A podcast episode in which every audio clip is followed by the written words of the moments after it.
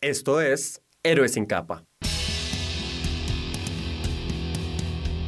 Un proyecto de la Cámara Junior Internacional JCI Bogotá. Porque no necesitas capas ni superpoderes para cambiar el mundo, únete a nuestras conversaciones, entrevistas y reflexiones. Únete a Héroes sin capa. Te contaremos por qué el liderazgo joven es un ingrediente esencial para transformar el mundo. Esencial para transformar el mundo.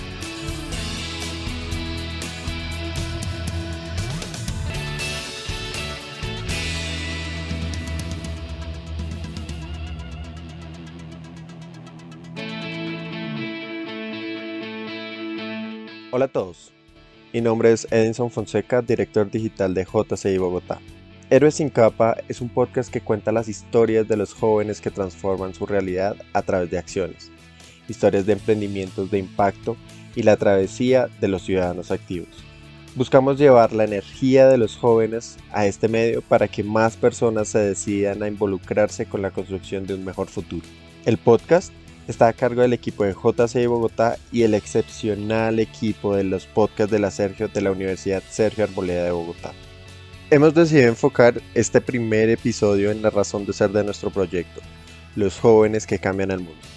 Hoy tenemos a una invitada que nos va a contar cómo la tecnología ayuda a construir un país más incluyente y cómo ella contribuye al cierre de la brecha digital en poblaciones vulnerables a partir de su profesión, ser maestra.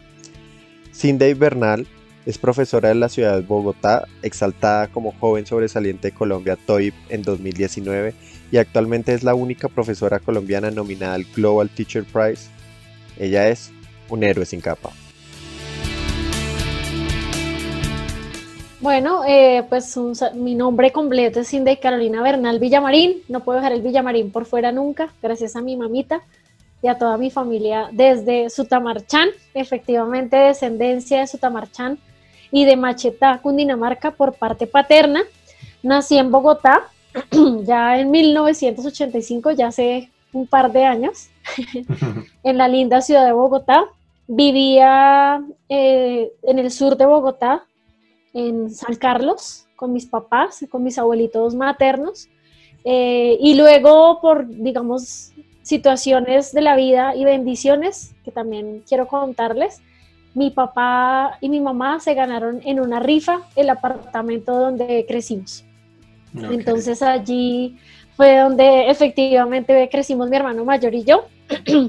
soy la del medio, soy la única niña, tengo dos hermanos, mi hermano mayor Juan José Bernal y mi hermanito menor Jesús David Bernal, Villamarín.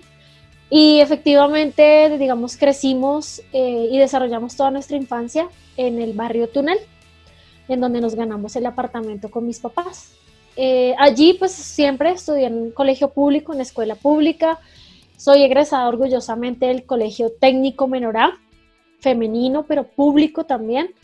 Eh, allí pues me fue muy bien académicamente, siempre me he destacado académicamente, yo creo que también por apoyo de mi familia, en especial de mi hermano Juan José, mi mamita.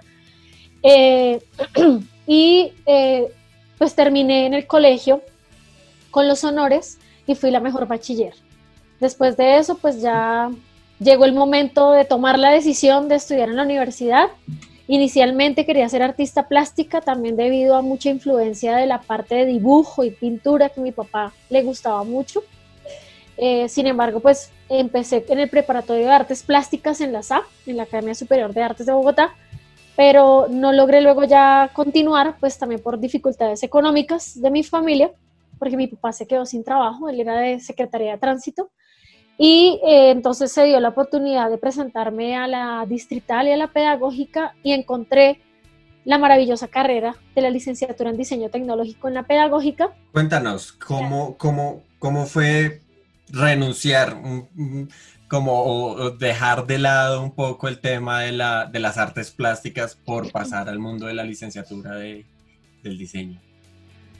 Bueno, pues al principio fue un poco duro. Yo, digamos que me había entusiasmado mucho. Estaba con uno de mis amigos desde preescolar, Andrés Foglia. Él, creció conmigo ahí en el Tunal y estudiamos juntos tanto la primaria, el prejardín, éramos amiguitos, y él los encontramos nuevamente en, la universidad, y él sí terminó su arte, sus artes plásticas, eh, y digamos, yo quedé un poquito triste al principio porque dije, bueno, yo quería toda esta parte artística, sin embargo, yo creo que por algo también pasan las cosas. Y llegó la oportunidad de estudiar la licenciatura en diseño tecnológico.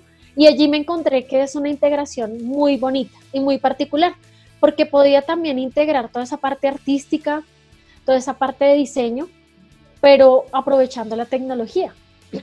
y la licenciatura en diseño tecnológico es crear recursos tecnológicos para solucionar problemáticas a necesidades del contexto. Y eso fue, yo creo que la mejor elección que pude haber hecho. Esa carrera era mi carrera, era mi vida. Qué, qué, qué bella. Qué bello es ver la emoción que, que, se siente cuando hablas de tu, de tu carrera. Sé que hay una historia especial detrás del proyecto de grado. ¿Por qué no nos cuentas un poco en qué consistió, cómo? Eh, bueno, todo, ya todo el proceso de formación en la licenciatura, efectivamente eh, empezamos a, hacer un recorrido en mi carrera a nivel de no solo de recursos de software y hardware que nos apoyaran en este proceso de diseño, sino también empezar a identificar problemáticas y necesidades del contexto. Nosotros teníamos una materia que se llamaba diseño tecnológico y esa materia era reconocer esas problemáticas del contexto para plantear alternativas de solución. Entonces eh, me enamoré tanto de la carrera, me fue muy bien. Eh, tuve la beca, tuve matrícula de honor, pagaba de semestre 8 mil pesos porque pues mi promedio fue muy alto y también no solo por los resultados eh, académicos, sino también por el gusto por el estudio. Eh, y pues digamos por las dificultades económicas que también estábamos enfrentando fue una bendición, porque mi hermano mayor estudió en la Universidad Distrital, eh, su programa de, él estudió tecnología en sistematización de datos y luego terminó la ingeniería en redes de cómputo de la Distrital. Y pues tener dos hijos universitarios, a pesar de que estábamos en universidad pública, pues para los padres sin recursos es, es difícil. Y, y en Colombia pues muchos de nuestros padres afrontan esta situación. Entonces, pues sin duda alguna nosotros teníamos que seguir estudiando. Y ya sobre más o menos cuarto semestre se dio la oportunidad de empezar a participar en semilleros de investigación como monitor de investigación, en proyectos de investigación eh, financiados por la universidad y que daban la oportunidad que estudiantes con buen promedio académico, con buen historial convivencial, pudieran participar en estos, en estos proyectos. Y pues me pude vincular y allí aprendí a desarrollar proyectos de investigación que potenció mi carrera. Adicional, pues en los primeros semestres la universidad logró un convenio con el SENA y estudié también eh, las noches software de diseño 3D. Entonces me enseñaron SolidAce, SolidWorks y pude potenciar mi carrera. ¿Cuál es, por qué hay un estudiante en una clase, eh, por qué es un estudiante el que, un compañero de la universidad el que detona toda la, eh, la, energía que tenías para volcarla sobre trabajar en el tema de inclusión con personas en situación de discapacidad? Mm, bueno, pues efectivamente todo empezó porque nosotros en la universidad teníamos varias selectivas y teníamos la oportunidad de compartir con varios compañeros de otros programas académicos. Entonces llegamos a una lectiva donde había un compañero sordo eh, y pues en ese entonces en una clase él tenía su intérprete, pero no había llegado. Entonces nosotros nos sentimos un poco frustrados, tuvimos una barrera comunicativa porque no sabíamos cómo comunicarnos en lengua de señas colombiana. Entonces, pues ese momento fue como la oportunidad de ver un problema, una necesidad del contexto y poderla solucionar con una propuesta tecnológica desde mi carrera. Y allí fue donde efectivamente mi director de tesis, mi profe John Jairo Páez y el profe Luis Carlos Sarmiento, que me dijeron hacer un proyecto que marque tu proyecto de vida y que no se convierta solo en un proyecto para graduarse.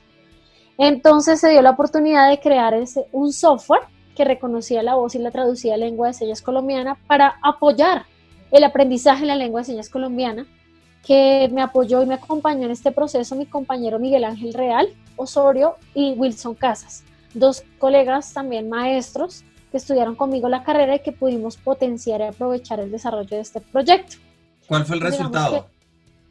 ah, bueno, el resultado fue espectacular. Uno, un software que reconoce la voz y traduce la lengua de señas colombiana, eh, precisamente integrando el modelo bilingüe bicultural, que es respetar y potenciar la lengua materna de la comunidad sorda, que es la lengua de señas colombiana, y apoyarla con una segunda lengua, que es el español leído y escrito, también sugerido por el equipo de manos y pensamientos de la Universidad Pedagógica Nacional. Ellos tienen un proceso de apoyo para las, pues digamos, los estudiantes en condición de discapacidad para apoyarlos con un semestre adicional a los 10 semestres, un semestre cero, en donde ellos se potencian en los conocimientos a nivel técnicos, tecnológicos eh, y apoyo necesario para poder apoyar ese proceso de formación y disminuir los índices de deserción de estos chicos y que realmente terminen su carrera y que se conviertan en profesionales.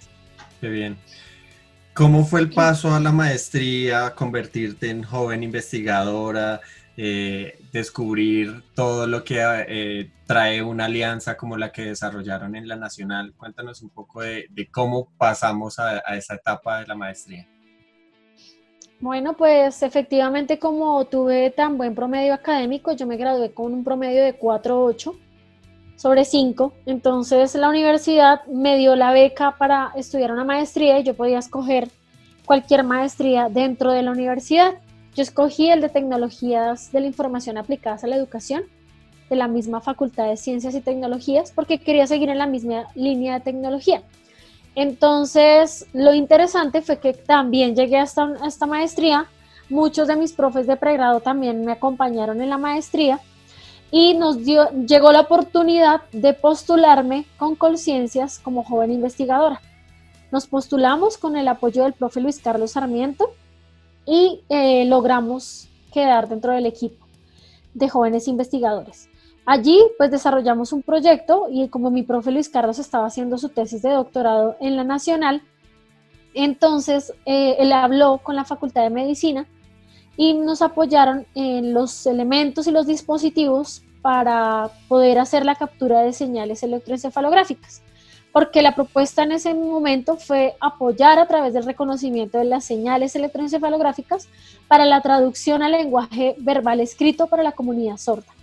Y fue a través de la investigación y el apoyo de mi profe en donde eh, investigamos acerca del componente P300 que es cuando 300 milisegundos después de un estímulo nuestro cerebro responde. Entonces, digamos, así fue que empezamos a desarrollar este prototipo. Wow, qué interesante. Esto, esto tú sabes si lo están aplicando hoy, si esto ha, seguido evolucionando, ¿cuál ha, cuál ha sido el, el, devenir de estos proyectos que pues, han tenido un impacto fuerte? Pues estos proyectos yo los seguí trabajando, como les contaba, esto es mi proyecto de vida. Cuando llegué a ser maestra y cuando tuve la oportunidad en mi primer colegio eh, en Ciudad Bolívar, eh, con el distrito, pude aplicar el proyecto de enseñanza de la lengua de señas colombiana a un niño con bajo nivel auditivo. Y adicional a ello, pues eh, inicié a trabajar también en la Universidad de Santo Tomás.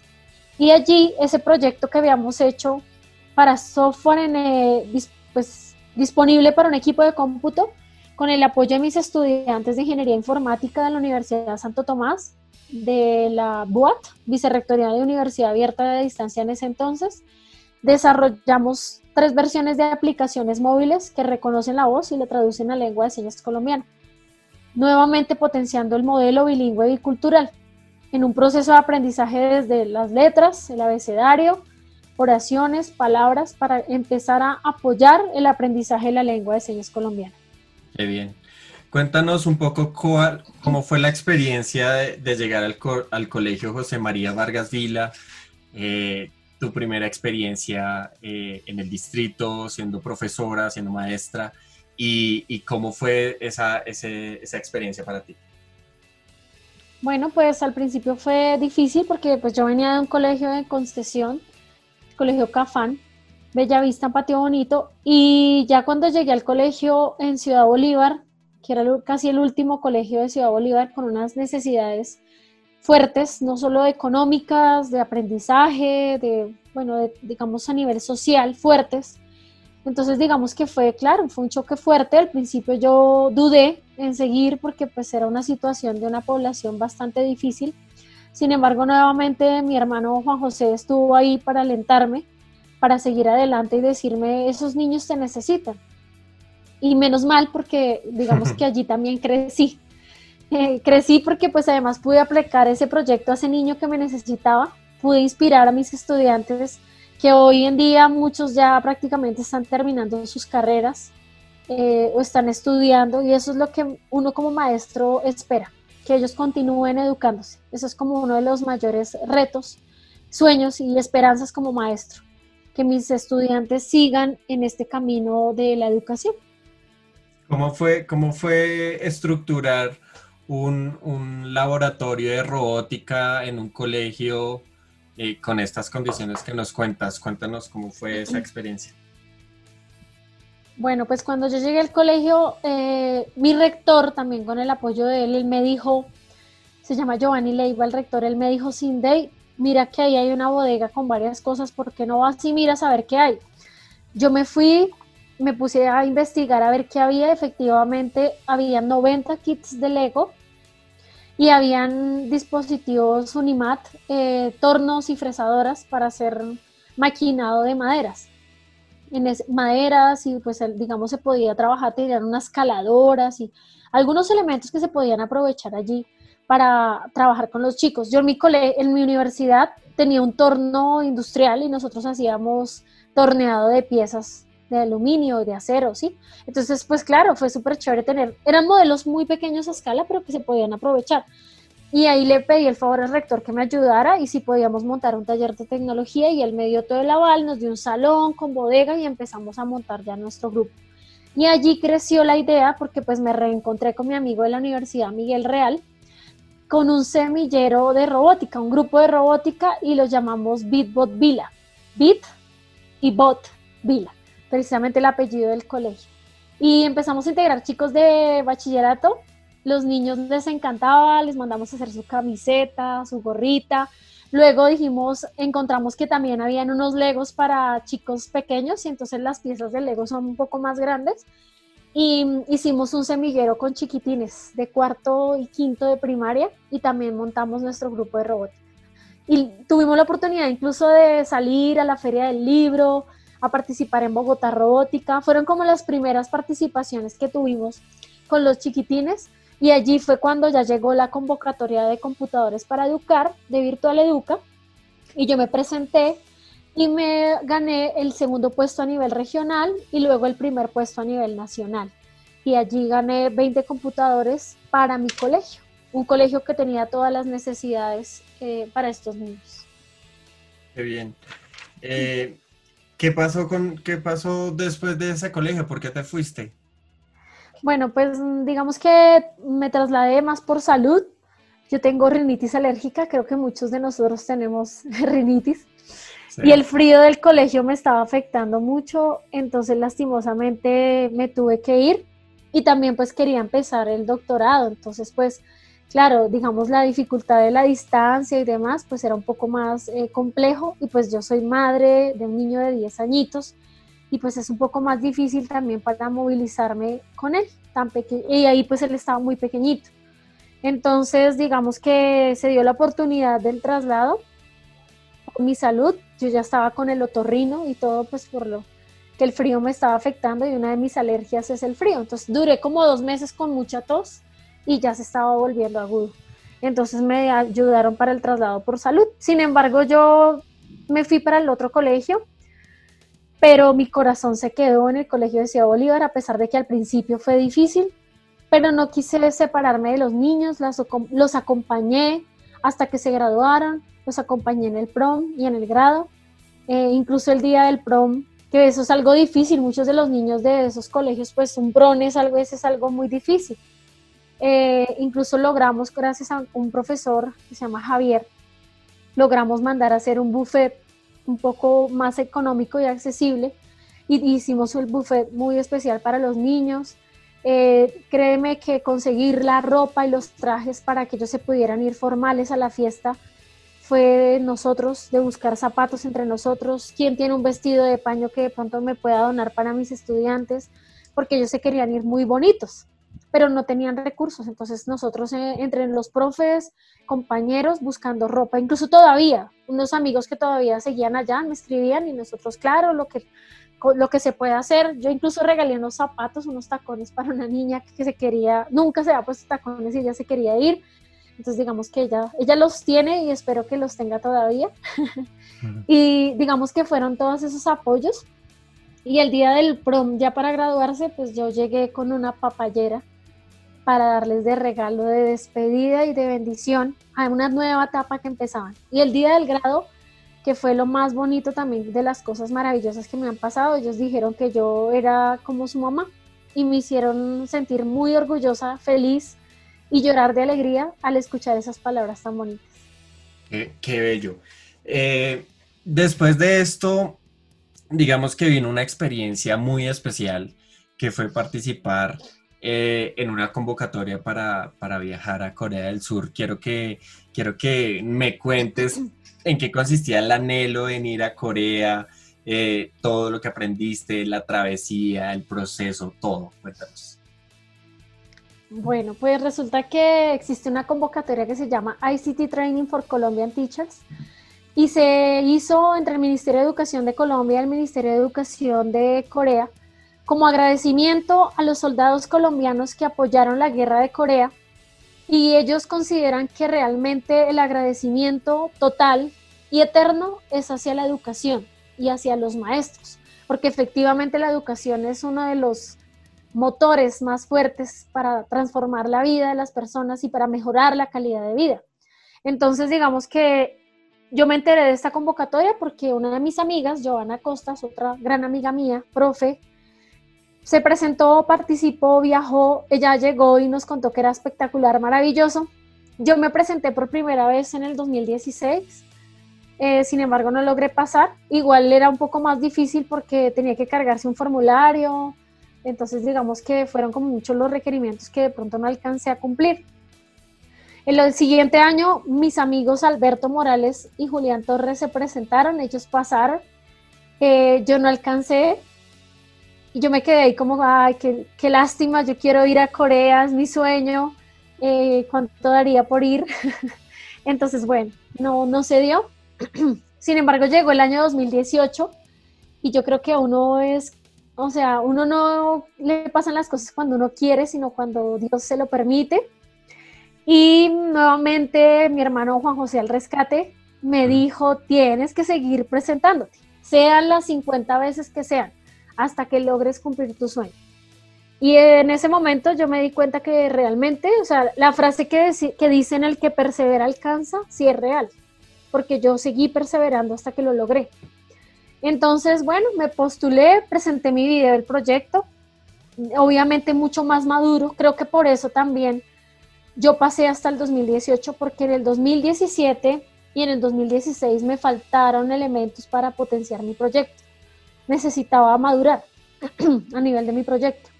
Eh, a pesar de que ya llevaba años desarrollándolo, pero tenía que, madurar el proyecto. Y también uno aprende de, lo, de los, de lo, de lo, digamos, de lo que uno no alcanza a pasar. Uno tiene que siempre ser humilde, no sentirse uno siempre, dicho, lo máximo, porque uno también tiene muchas cosas para mejorar y para aprender.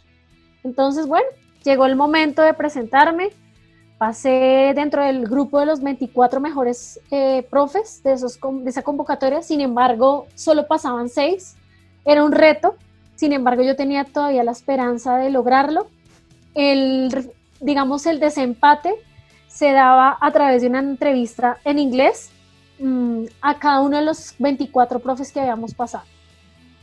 Mm, me preparé muchísimo, estudié en inglés, todo el tiempo hablaba de mi proyecto en inglés ese fin de semana porque fue de un viernes hacia el lunes. Estudié, estudié, lo practiqué con mi hermano. Llegó el momento de la verdad, llegó el momento de la entrevista. Cuando llegó la entrevista, presenté la entrevista en inglés. Al principio muy nerviosa, como les contaba, me puse la Virgencita de Guadalupe al lado, prendí una veladora, la bendición de mis papás y la energía positiva de mi hermano Juan José y de mi hijo. Y presenté la entrevista y pasé.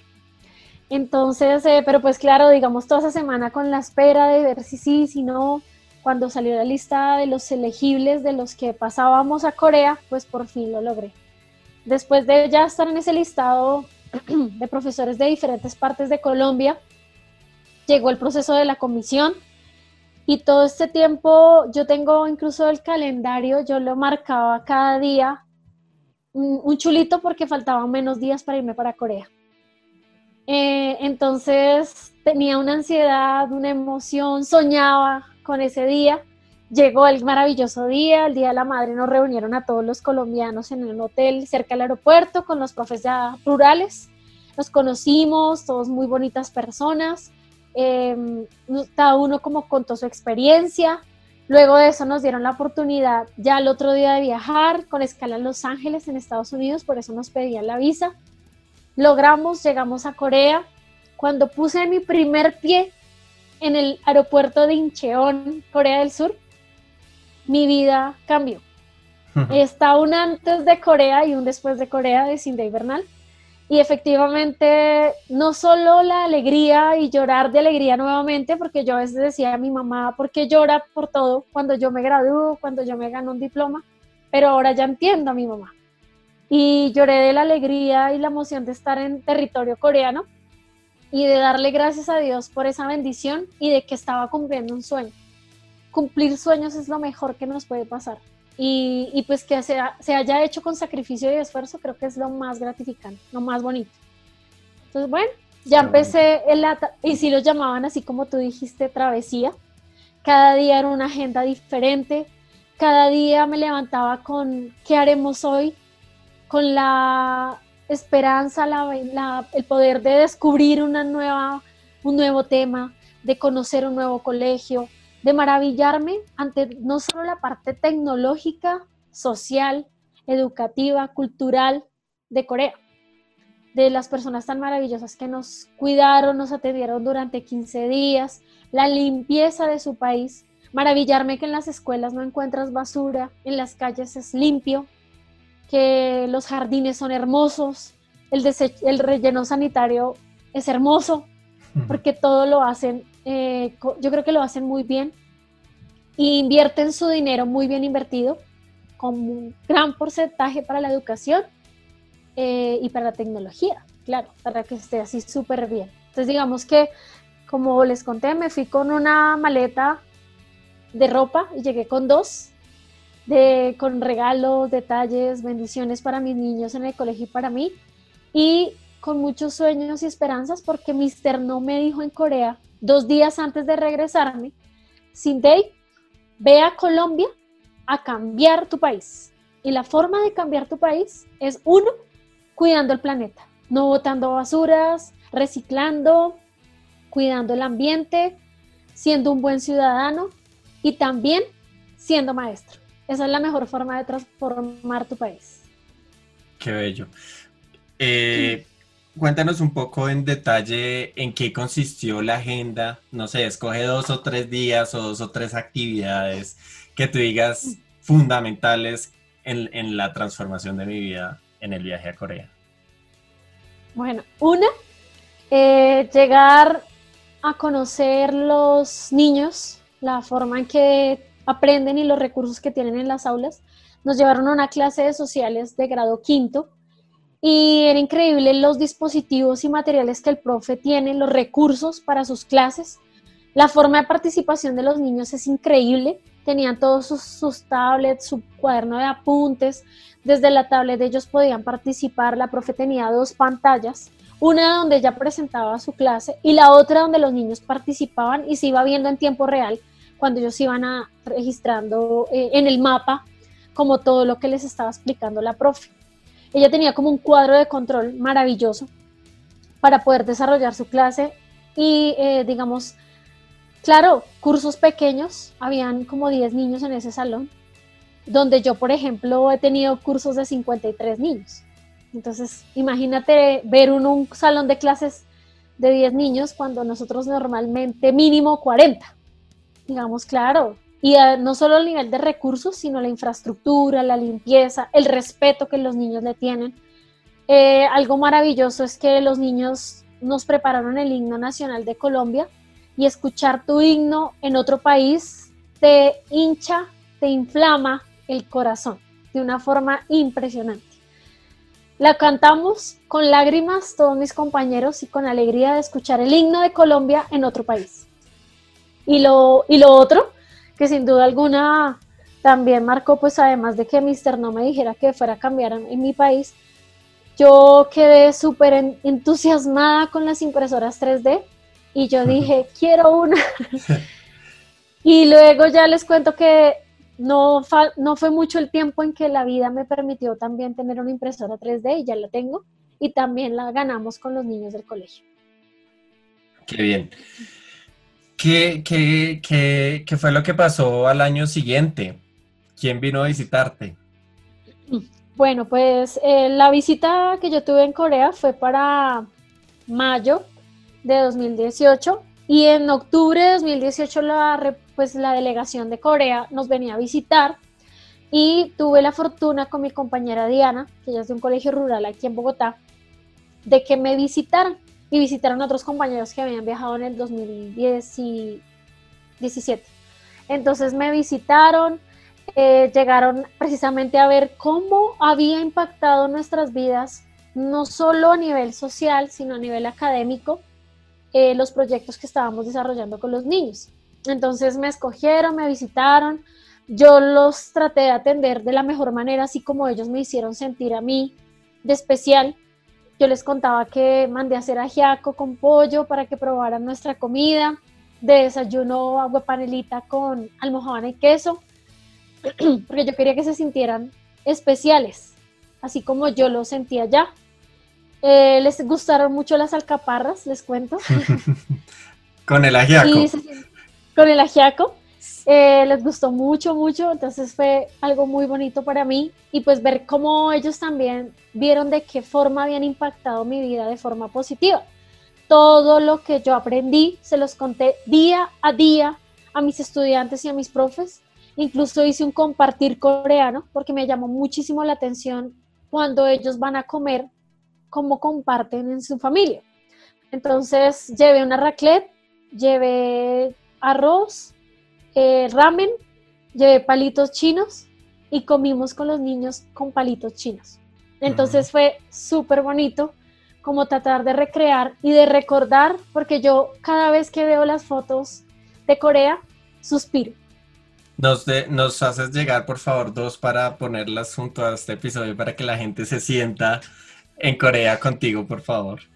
Eh, Tengo una donde está la bandera de Colombia de fondo, porque en Corea tenían las banderas de todos los países, y me tomé una con la bandera de Colombia detrás. Entonces es la mejor. Cuéntanos, eh, en la actualidad, ¿qué proyecto estás eh, desarrollando? ¿Qué, qué, digamos, qué estás haciendo hoy? ¿Cuál es tu proyecto? ¿A qué le estás dedicando toda, toda tu energía? Bueno, eh, le estoy dedicando toda mi energía, uno, a seguir trabajando con mis semilleros. Yo tengo un semillero de dos semilleros, uno en la universidad, el bosque, y otro en el colegio Enrique La Herrera, y son semilleros de desarrollo de proyectos tecnológicos para la inclusión. Entonces, ahorita, por ejemplo, con los niños de 11 estamos creando cuentos multiinclusivos. Entonces, son cuentos eh, que tienen realidad aumentada y tienen lengua de señas colombiana y además tienen braille. Eh, con los chicos de décimo estamos en el proceso de planteamiento de proyectos y lo que mis niños de décimo hacen es apadrinar niños de primaria para empezar a plantear ese proyecto a partir de una necesidad real de nuestros compañeritos. Y con los chicos de, la Universidad del Bosque, en este momento tengo cuatro brillantes estudiantes de la Universidad del Bosque eh, del programa de diseño y comunicación y están creando un grupo está creando un videojuego y el otro grupo una aplicación y lo que se quiere hacer es también aprovechar y apoyar uno a nivel de los niños con dificultades de aprendizaje. En este, en este grupo se quiere hacer toda la parte de la aplicación, y el videojuego se quiere apoyar a los niños con depresión y ansiedad, que en mi colegio tenemos bastantes. Estamos en este momento. Y adicional, estoy súper concentrada poniéndome la camiseta como maestra en estos tiempos de cuarentena, en la estrategia Aprende en casa y Profe en tu casa.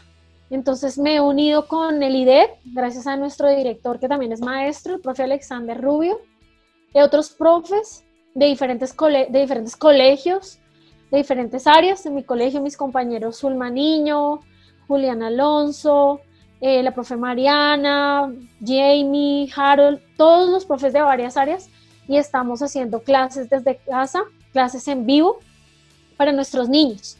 Lo chévere es que se están aprovechando muchos medios de comunicación, radio, prensa, televisión, eh, redes sociales, canales de YouTube, todo lo que se pueda para que ellos puedan acceder a las clases en vivo y también dejarlas grabadas para cuando ellos puedan acceder, pues las puedan eh, ver. Y, y, este año, por ejemplo, el viernes, el viernes 6, eh, no, viernes, ¿qué fecha fue? ¿4?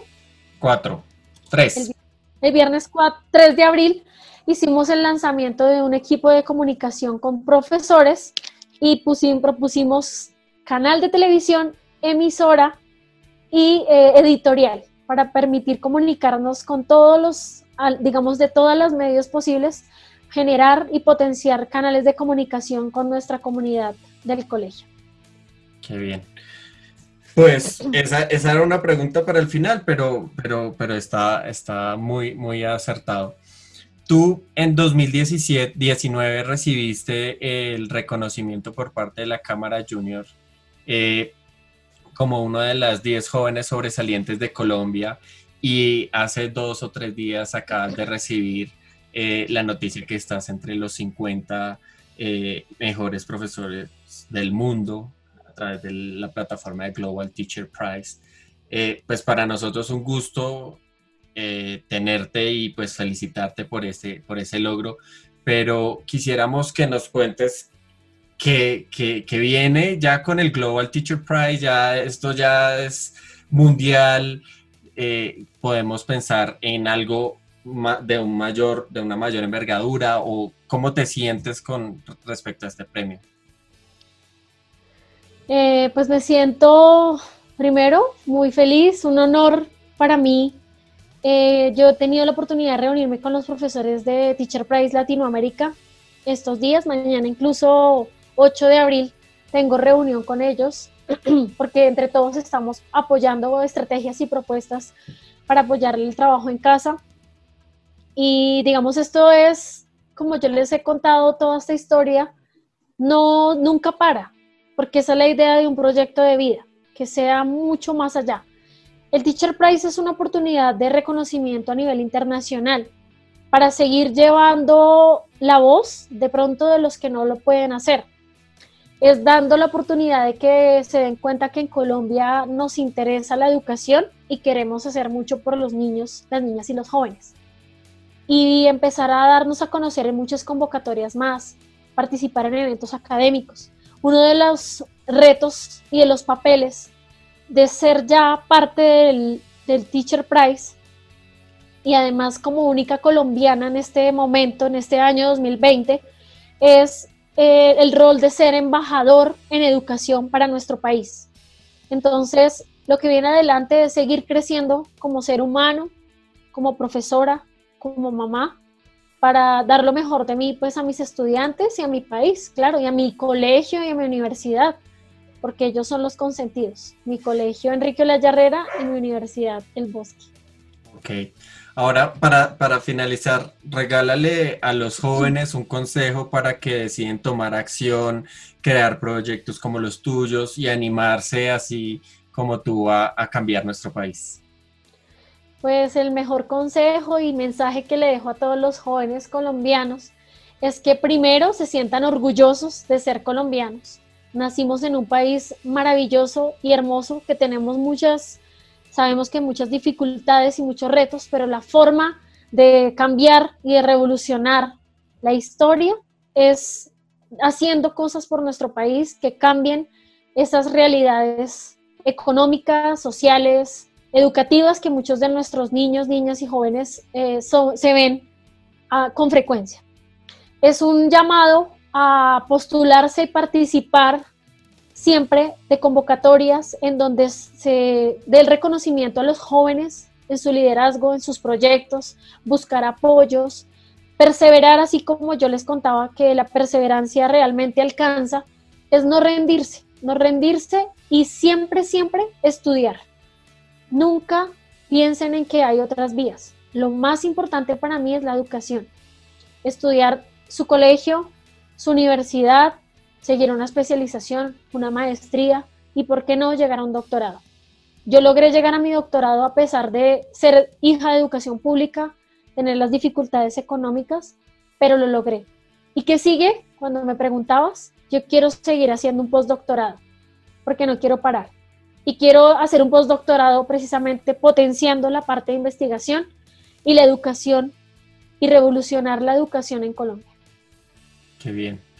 Eh, bueno, pues para, para finalizar quiero hacerte dos preguntas de que cualquier persona que te conoce dice, oye, esto me causa curiosidad sobre Cindy.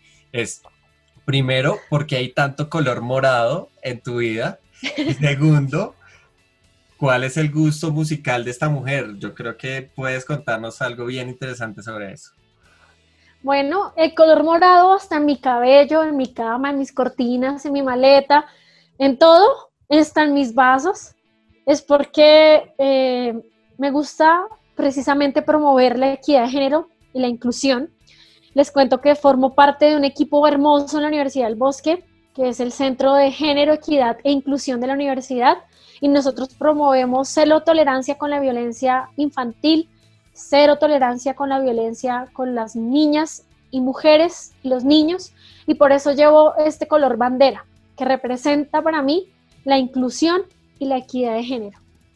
Adicional a nivel de música, soy muy fan, muy fan, gracias a mi tío Giovanni Bernal, y que doy gracias por este gusto musical. Yo soy muy rockera, muy, soy muy de la época del heavy metal también. Eh, me gusta también el rock y el metal y mucho de la parte de rock clásico de los 80s y de los 90s. Soy muy fan de Scorpions, Iron Maiden, The Flepper, Motley Crue. Eh, digamos, esas son mis bandas así súper chéveres. También a nivel de metal me gustó mucho Nightwish, también mucho metal sinfónico. Eh, y también va mucho con mi, con mi estilo y mi forma de vestir también.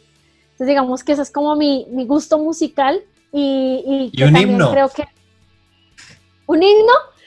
Bueno, la, una de mis canciones que creo que es mi himno y siempre lo, se los llevo y se lo recomiendo es la canción de Journey, Don't Stop Believing. Y precisamente ese es mi himno, porque ese es mi mensaje. No se detengan, crean en ustedes. Y por eso quiero invitarlos y dejarlos con esa canción que me llega al corazón y que realmente es una oportunidad para no detenernos y seguir siempre luchando por nuestros sueños. Perfecto, Cindy, muchas gracias por acompañarnos hoy. Vale, gracias a ustedes por la invitación, gracias a JCI, a Diana y todo el maravilloso equipo que siempre me apoyó desde que me presenté como el joven líder y que siguen aún eh, apoyándome en este proceso de crecimiento profesional y personal. No, a ti. Los invitamos a ir Héroes sin capa en su plataforma de podcast favorita. Toda la información de este podcast y los demás proyectos de JCI Bogotá están en jcibogotá.org. Esta historia fue producida por Diana Ibáñez y por mí. Agradecemos a nuestros amigos de los podcasts de la Sergio de la Universidad Sergio Arboleda por su apoyo. Gracias también a Ingrid Contreras y Catherine Castro. Ayúdenos a compartir esta historia en sus redes sociales y no se olvide que usted también es un héroe sin capa.